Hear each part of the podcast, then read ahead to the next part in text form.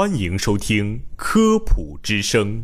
本节目由河南省科协主办，河南省全媒体科普传播中心和洛阳师范学院承办。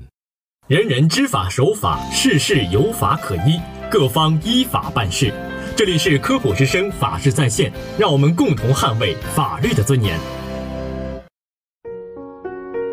各位听众，大家好，欢迎收听本期的《法治在线》，我是一鸣。大家好，我是一飞。在今年年初，厦门一老人推婴儿车乘坐商场自动手扶梯，结果被卡住，被身后的购物车撞至腰部骨折。在随后的协商赔偿事宜过程中，伤者与商场方始终未能达成一致，故伤者起诉至法院。近日，海沧法院发布了这起生命权、健康权、身体权纠纷案。六十二岁的宋某在厦门某超市购买商品后，推着婴儿车乘坐自动手扶梯上楼。到扶梯终端时，婴儿车竟被自动手扶梯卡住了。焦急的宋某来回挪动婴儿车，但因自动手扶梯未停，其身后顾客的购物车随着自动手扶梯前行撞向他，致其摔倒在地。宋某的家属知晓情况后，立即赶到现场。超市的员工随同宋某及其家属一起前往医院。宋某接受治疗中，经诊断为腰椎体压缩性骨折，住院四天。自动手扶梯末端恰好是超市与外围商场的交界处。厦门某购物中心有限公司是该外围商场的总承租方。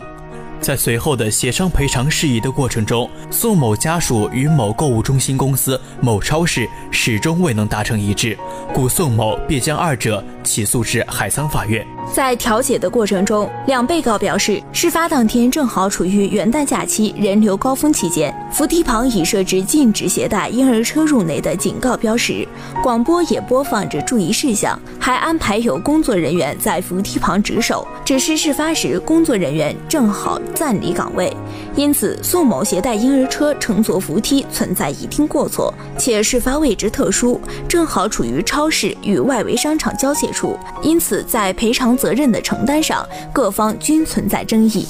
经海沧法院对外围商场承租方及超市经营者负有安全保障义务的市民，两被告均表示愿意共同赔偿宋某。最终，超市及外围商场各赔四千元，以调解结案。安全保障义务是一种侵权责任法层面的法定义务，违反安全保障义务导致他人损害的，应当适用过错责任原则。此类案件中，应坚持过错责任严格化的立场。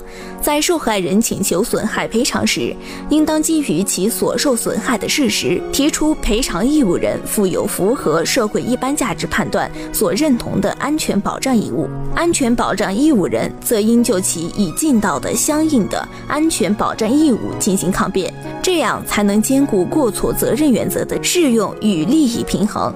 安全保障义务的主要内容包括两个方面：第一，物质方面的安全保障义务，主要体现为保管、维护及配备义务，也就是说，安全保障义务人对其所能控制的场所的建筑物、运输工具、配套设施、设备等的安全性负有保障义务。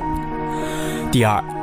人之方面的安全保障义务，这种义务体现在应配备适当的人员，为参与社会活动的他人提供预防外界及第三人侵害的保障。